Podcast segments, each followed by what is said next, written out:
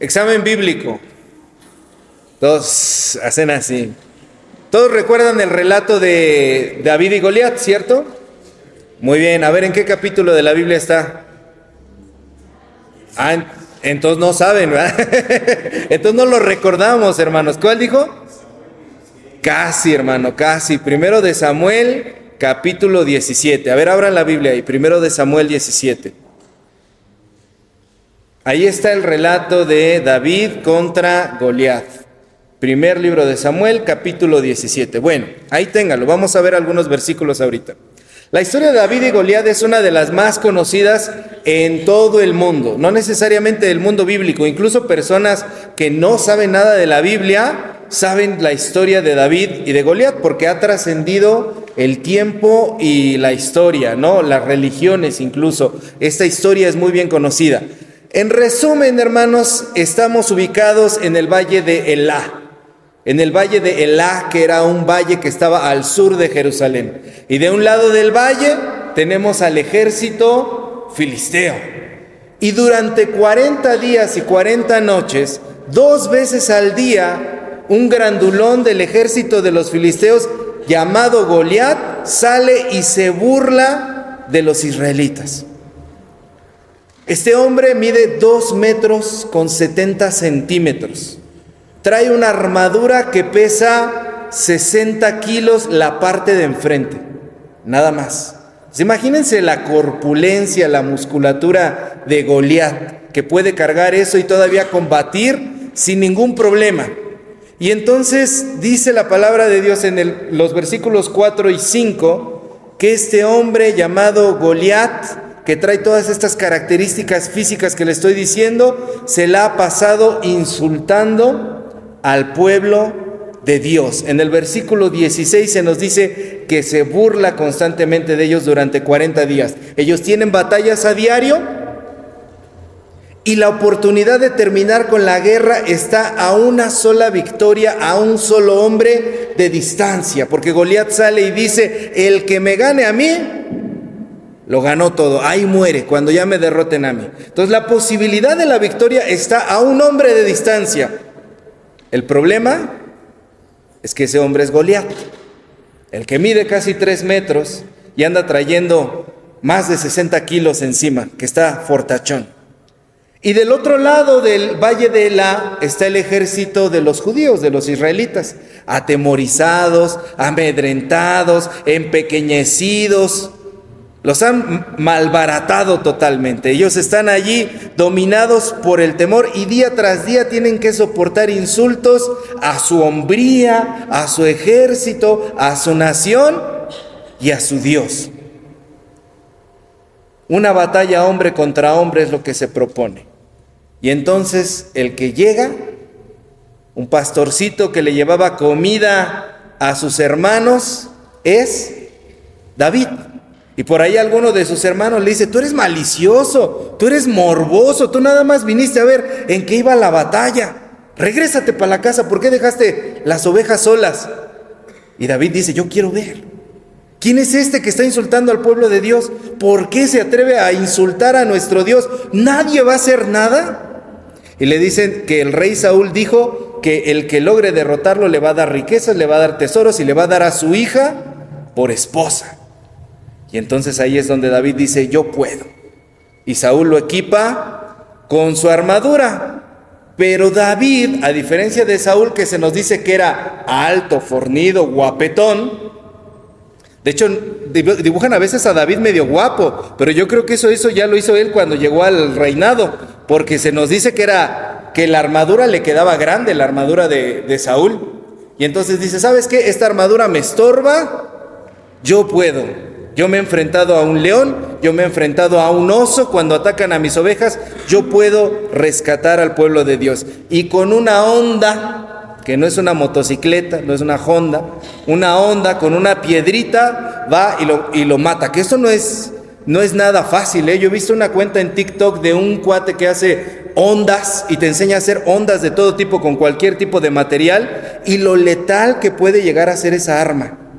¿Cómo es que tienes que tejer los hilos para hacer una onda que lance más a más velocidad la piedra? ¿Qué tipo de piedra debes escoger? David, yo creo que si fuera, viviera en esta época sería ese TikToker que sacaría esa cuenta. Les voy a enseñar a hacer tiros con onda. Y él dice siempre, máquina, hoy te voy a enseñar a hacer unos tiros, dice este TikToker. David era así, valiente, no se empequeñecía ante nada. Y entonces él es el que rescata al pueblo de Dios. Y aquí es en este punto en donde nosotros nos podemos identificar con esta historia. Porque los israelitas están teniendo batallas diarias y no logran vencer. Aquí es en donde esta historia te puede ser liberadora para ti. En donde esta serie Goliat debe caer, te puede dar luz. Porque esta historia, sumado al versículo de primera de Pedro 5, 8 y 9 que leímos, nos dice dos cosas muy claras sobre esta situación. Número uno, identifica cuál es tu Goliat. Identifica cuál es tu Goliat.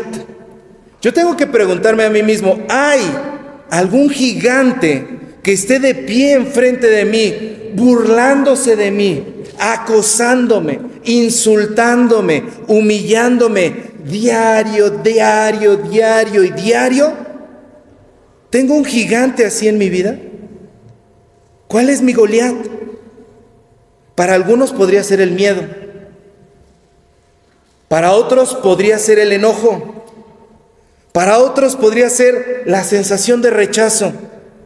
Es más, hasta acostumbrarse a no salir de nuestro lugar de confort, estar cómodo. ¿Saben por qué eso son Goliat? Porque Dios nos diseñó para cosas grandes y nosotros nos conformamos con ser inferiores a lo que Dios nos diseñó. ¿Te has conformado con ser inferior a tus capacidades? La gente te dice, oye, tú deberías estar en tal lado y tú, pues no creo, yo, pues ahí, vamos pasándola más o menos. Sí, no, no es para tanto, no diga cosas, ¿no? Oiga, hermano, hermano, usted debería estar ya en las grandes ligas, bueno, es que hay, uno va como puede, ¿no? Dios te hizo para grandes cosas, pero te has conformado con ser inferior. Hasta es posible que este Goliat se trate de una adicción, de una compulsión, de un recuerdo dañino. ¿A qué me refiero, hermanos? Te levantas y dices, hoy no me voy a enojar. Y entonces llega Goliat en forma de tus hijos que no alzaron el cuarto y barre, trapea y arrastra el piso contigo. Goliat te acabó, te humilló, te insultó. Hoy me voy a dominar a mí mismo. Y entonces llega Goliat en forma de tentación y te acaba, te acribilla. Hoy no voy a sentir tristeza por eso, ya no voy a recordar más eso y de repente una palabra, un sonido, algo, y Goliat te humilló. Ya no le voy a responder el mensaje. Y la notificación, y Goliat hizo una burla de ti, y ahí estás otra vez. Como dicen los chavos, quedé como payasito de la tele. Le volví a contestar. Y este Goliat te ha humillado no durante 40 días, te ha humillado años enteros. Este Goliat comenzó un día por un trauma, por una experiencia, por una palabra, por una mala decisión, por una relación, por una situación que te arrebató el control de tu propia vida. Dios te puso para que tú tuvieras dominio propio y este Goliat te lo quitó ese día, te lo arrebató. Y cualquiera que sea el gigante de tu vida, te ha estado robando el poder que Dios te dio. Y tú has tratado de parar sus burlas.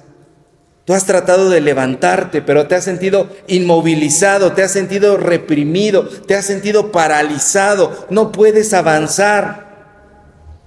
Sabes que no estás viviendo la plenitud que deberías vivir. Estás consciente de que no estás viviendo la libertad que tendrías que tener. y eres una buena persona. Te propones en tu corazón, mañana voy a cambiar. El lunes empiezo.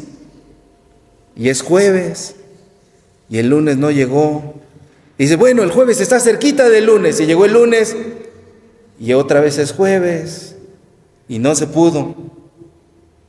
No pudiste cambiar tu rutina porque Goliat ha desdibujado totalmente tu vida.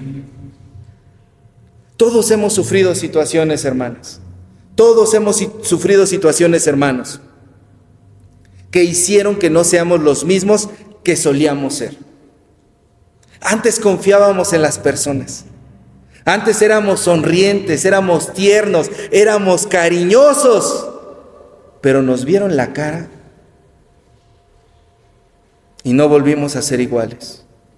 No volvimos a tratar a las personas igual que antes. Y no solamente te desquitaste con el que te defraudó, ahora lo has hecho expansivo a todos. Tratas igual a todos. Antes tú eras servicial, eras acomedido, ayudabas a las personas, eras desinteresado, pero alguien te burló, se aprovechó y piensas que ya no vale la pena ayudar a nadie. Porque te basas en esa experiencia. Esa experiencia te enseñó que las personas son malagradecidas y que por mucho que hagas por ellas, no vale la pena hacerlo, no vale la pena desvivirse, porque tarde que temprano van a terminar aventándote por allá y para ellos no significas nada. O quizá otros en nuestra infancia tuvimos pocas muestras de afecto. Nuestros papás no eran muy cariñosos, estaban ocupados en trabajar, estaban ocupados en conseguir el pan, no se preocupaban mucho por esas cosas del cariño, de fomentar confianza, diálogo, relaciones de seguridad. Muchos de nosotros vivimos quizá violencia en nuestros hogares.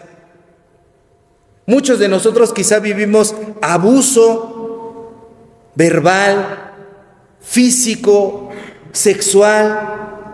Está demostrado por demás con estadísticas que los principales abusadores sexuales son familiares, papás, tíos y abuelos. En cuarto lugar, mamás.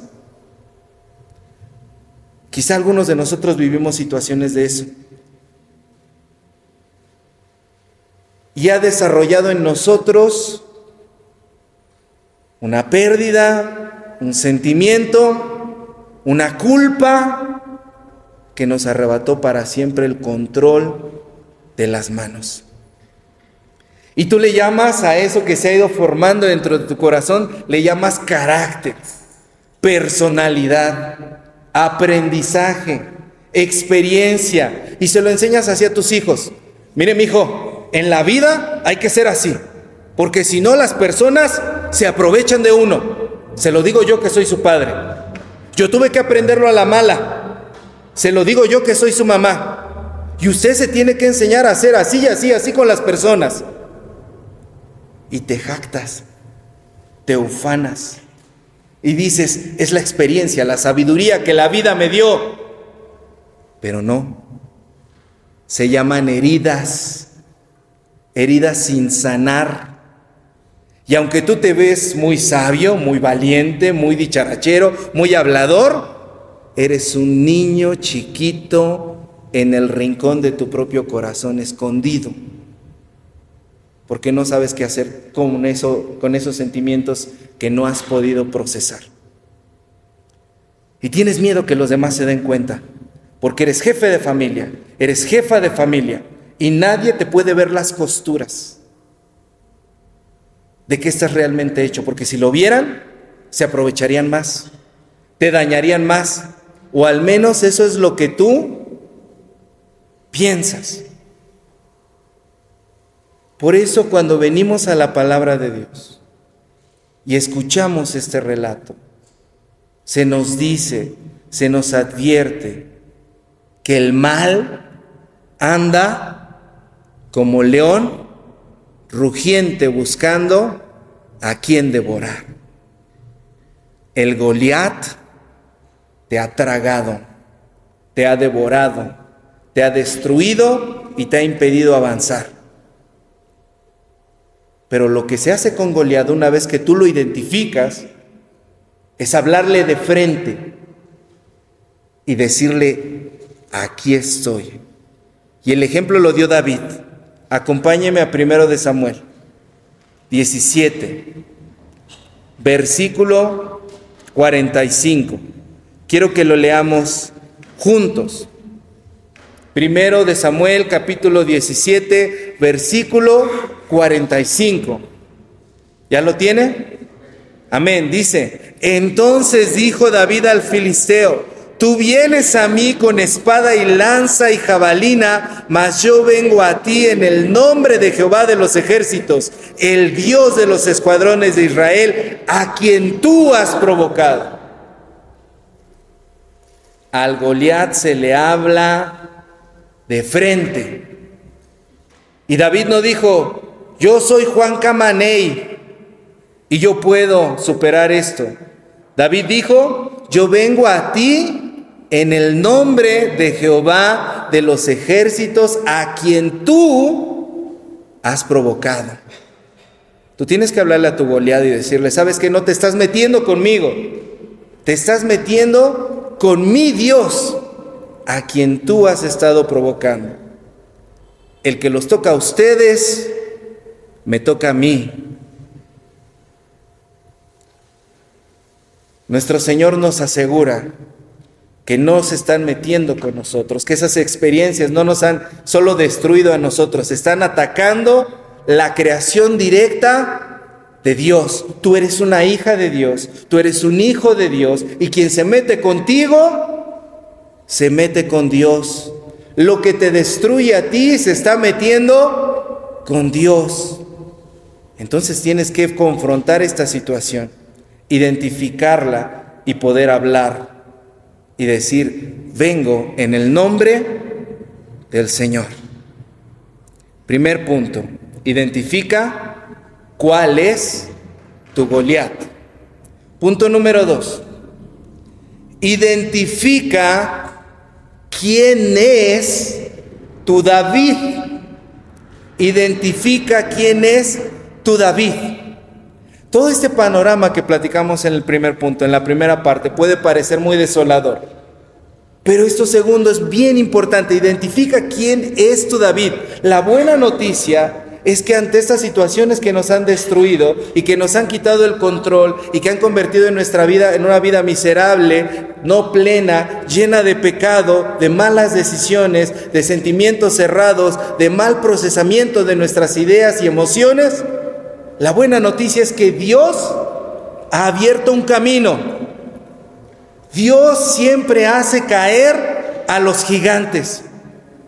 Entonces tú tienes que creer que a pesar de que el gigante contra el cual tú peleas es enorme, no hay nadie más enorme que Jesucristo. No hay nadie más gigante que Jesús. Y Jesús derrotó a los gigantes que hay en tu vida en la cruz. La victoria ya está dada. Jesús te levantó. Jesús derrotó a los gigantes que te tienen paralizado de temor. Entonces usted podrá decir, entonces ¿por qué me están acabando si Dios ya los acabó, si Jesús ya acabó con los gigantes?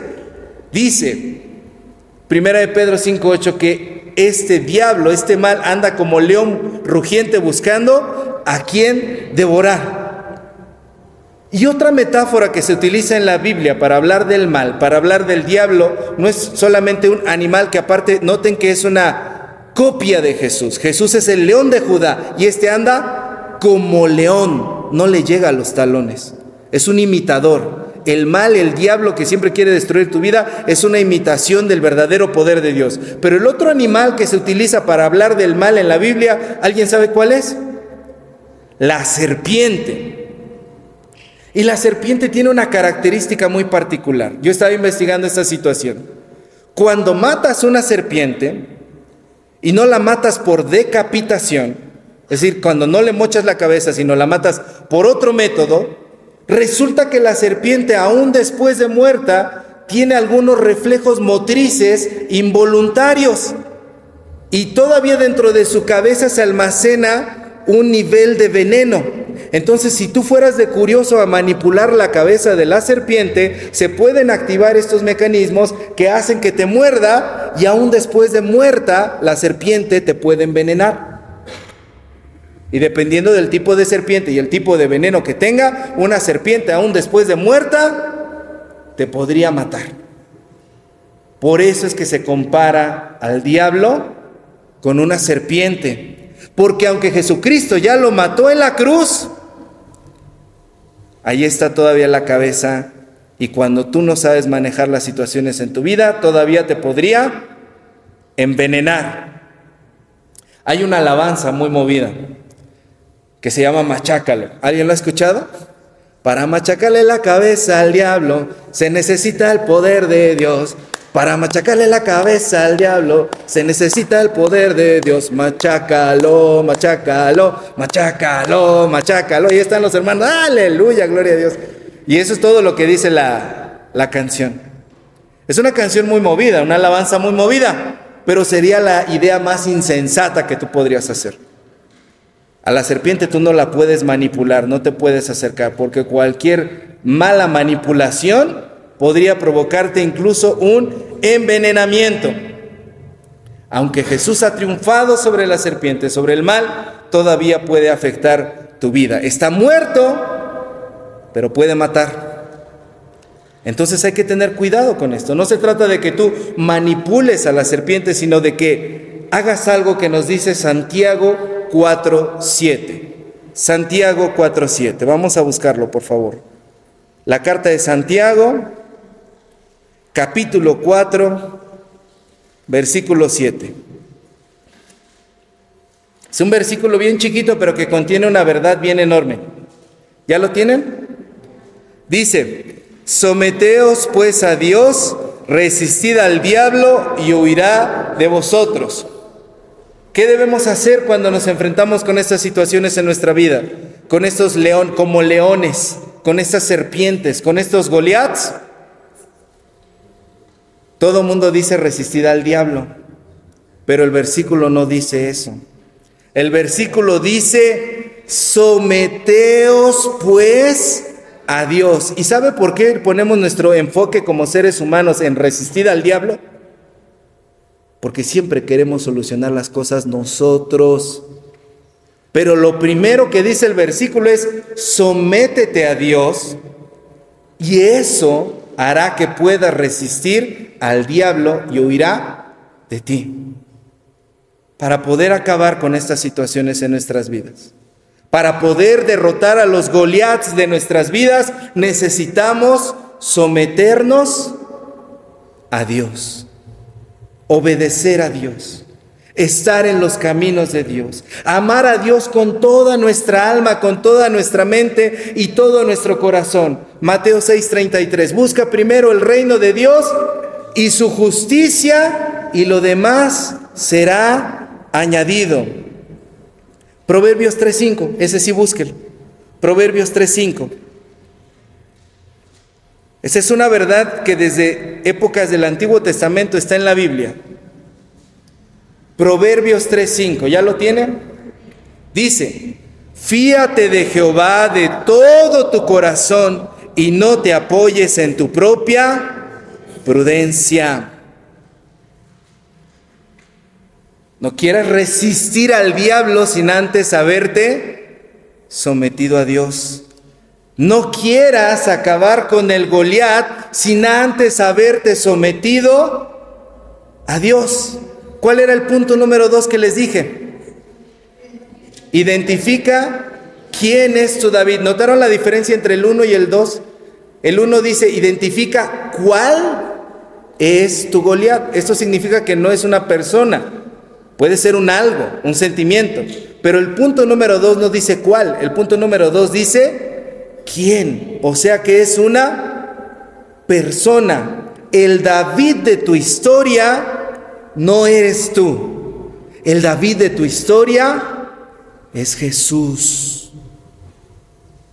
El David de tu historia es Jesús. Tú nunca solo vas a poder derrotar al gigante.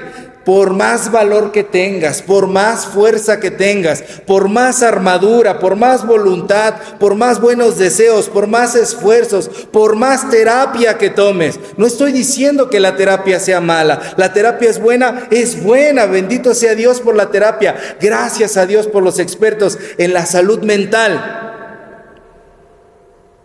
Pero los versículos que hemos leído de Santiago, de Proverbios y del mismo primero de Samuel dicen algo. David no llegó diciendo por sus fuerzas, él llegó diciendo, vengo a ti en el nombre de Jehová de los ejércitos. El David de tu historia es Jesús. Entonces, si tú quieres victoria en tu vida sobre estas situaciones, tienes que permitir que Jesús tome el control. Y tienes que depender totalmente de Jesucristo. Y nos cuesta, hermanos. Quienes son jefes y jefas de familia lo sabrán. Queremos tener el control de todas las cosas. Y cuando los hijos crecen y se vuelven adolescentes, ¿cuál es el verdadero pleito con los hijos? Es una lucha de poder, es una lucha de control, porque ahora el hijo y la hija dicen, yo ya puedo, ya tengo la edad, ni tienen la edad, hermano. Pero decimos eso, estamos mal de nuestra cabecita y decimos, yo ya puedo, yo ya sé, yo ya estoy grande. Y entonces papá y mamá entran, ah, sí, pues en esta casa se hace lo que yo digo. Y el hijo dice, pues me voy de la casa, ¿cómo ves? Pues vete, pues me voy y ya no voy a regresar. Pues no regreses, me saludas a nunca vuelvas. Y al rato la mamá, ay, ¿por qué Mi hijo, ya, mujer, ¿qué no te duele? Pues sí, pero me aguanto.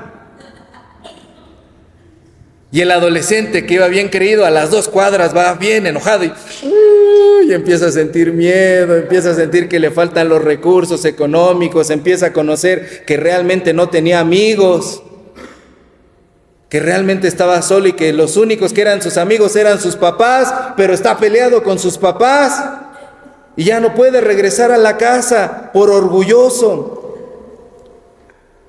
Como seres humanos queremos tener el control. Como seres humanos queremos tener el poder de las cosas.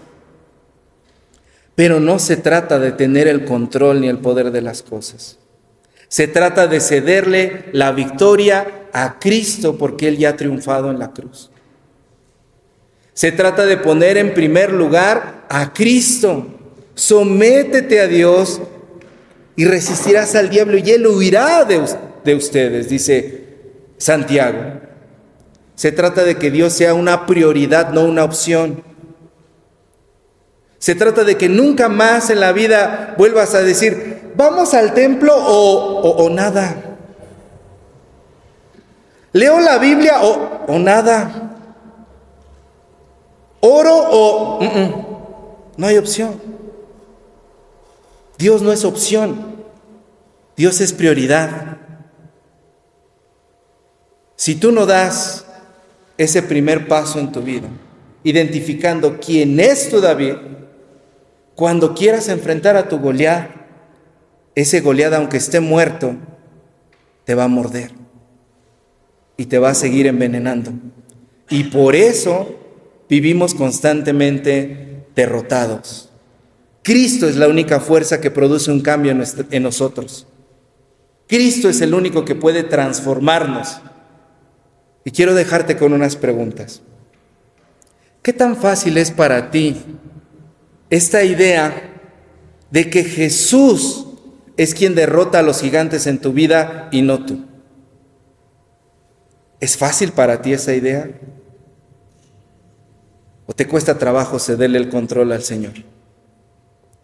Porque significa que muchas veces no vas a ver el resultado de manera inmediata y ni siquiera vas a ver lo que Dios está haciendo porque nuestra cabeza es limitada, porque somos seres humanos limitados y muchas veces no alcanzamos a ver lo que Dios hace.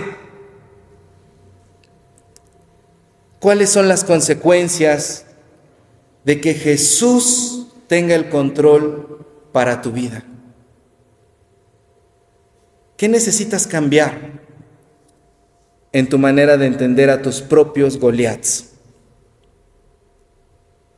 antes de acercarte a combatir contra Goliat, antes de acercarte a combatir a la serpiente y al ese como león, necesitas acercarte al que derrota a Goliat, al que pisotea serpientes y al que sana las heridas de tu vida.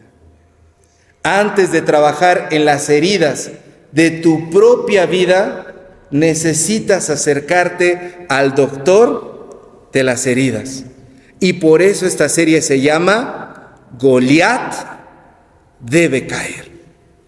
Y vamos a tener siete reflexiones, hermanos, seis más aparte de estas, en donde vamos a ir viendo algunos de los Goliaths más frecuentes. Y yo espero que te enganche esta serie y espero que sea de nutrición para tu vida espiritual y que desde el día de hoy decidas, Cristo es el que puede derrotar al Goliat en mi vida, no yo. Señor, que hoy puedas orar. Padre, tú sabes cómo está la situación en mi casa, en mi familia. Sabes cómo está la situación en mi vida. Y sabes que ya intenté esto, ya intenté aquello, ya les hablé bonito, ya les hablé golpeado, ya intenté de esta manera, ya intenté de la otra. Y no puedo con Goliat, Señor.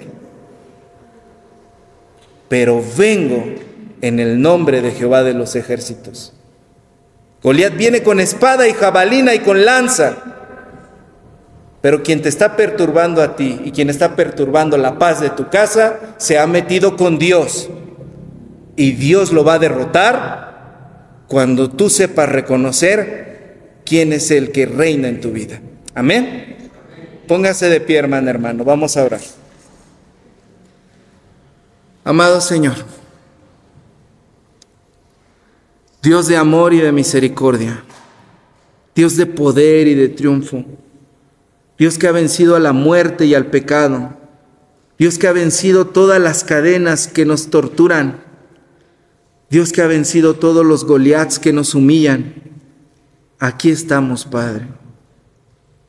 Reconocemos que no tenemos la suficiente fuerza, Señor, ni las habilidades, quizá el valor, quizá ya nos hemos dado por rendidos Tan acostumbrados hemos estado, Señor, a ser pisoteados, que ya no damos batalla, Señor. Pero tú puedes transformar las cosas, Señor. Yo y mi casa serviremos a Jehová.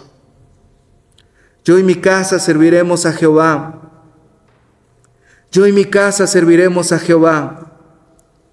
Para que tú, Señor, tomes las riendas de nuestras vidas y transformes nuestras realidades. Permítenos, Señor, ser un pueblo victorioso en tu nombre, como tú lo has querido, que no nos conformemos con menos, sino que vivamos en la plenitud de la vida eterna, desde aquí y desde ahora, que tú has querido regalarnos y que ganaste por nosotros en la cruz. A ti sea la honra y la gloria, Señor, por todos los siglos. Amén.